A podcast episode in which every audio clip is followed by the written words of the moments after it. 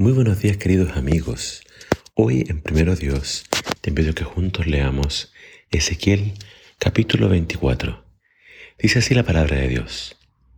Voy a comenzar la lectura en el versículo 15. Luego recibí este mensaje del Señor.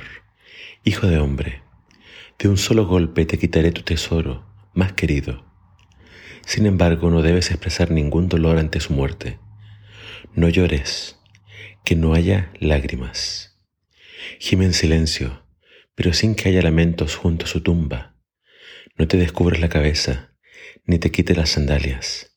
No cumplas con los ritos acostumbrados en el tiempo de duelo, ni aceptes la comida de los amigos que se acerquen a consolarte. Así que por la mañana anuncié ese mensaje al pueblo, y por la tarde mi esposa murió. A la mañana siguiente hice todo lo que se me indicó. Entonces la gente me preguntó ¿Qué significa todo esto? ¿Qué tratas de decirnos? Así que les contesté, recibí un mensaje del Señor, quien me dijo que se lo transmitiera a los israelitas. Esto dice el Señor soberano, contaminaré mi templo, que es fuente de seguridad y orgullo para ustedes, el lugar en el que se deleita su corazón. Los hijos y las hijas que dejaron en Judá serán masacrados a espada. Entonces ustedes harán lo mismo que hizo Ezequiel. No harán duelo en público, ni, se consolarán entre ustedes, comiendo lo que les traigan sus amigos. Se dejarán la cabeza cubierta y no se quitarán las sandalias. No harán luto ni llorarán, pero se consumirán a causa de sus pecados. Gemirán entre ustedes mismos por todo el mal que hicieron. Ezequiel les sirve de ejemplo. Ustedes harán lo mismo que él y cuando llegue ese tiempo, sabrán que yo soy el Señor soberano. Luego el Señor me dijo, Hijo de hombre, el día que les quite su fortaleza, su alegría y su gloria, el deseo de su corazón, su tesoro más querido, también les quitaré a sus hijos e hijas. Ese día un sobreviviente llegará desde Jerusalén a Babilonia para contarte lo que sucedió.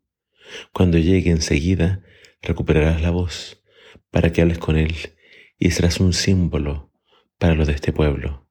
Entonces ellos sabrán que yo soy el Señor. El capítulo de hoy comienza con la visión de una olla hirviendo.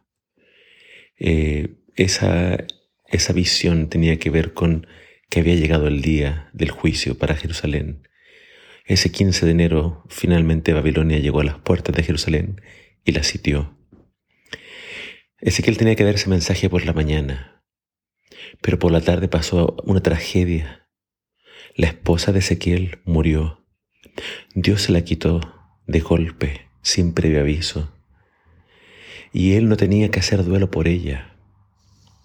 Y cuando la gente vio lo que pasaba con el profeta, no lo podía entender.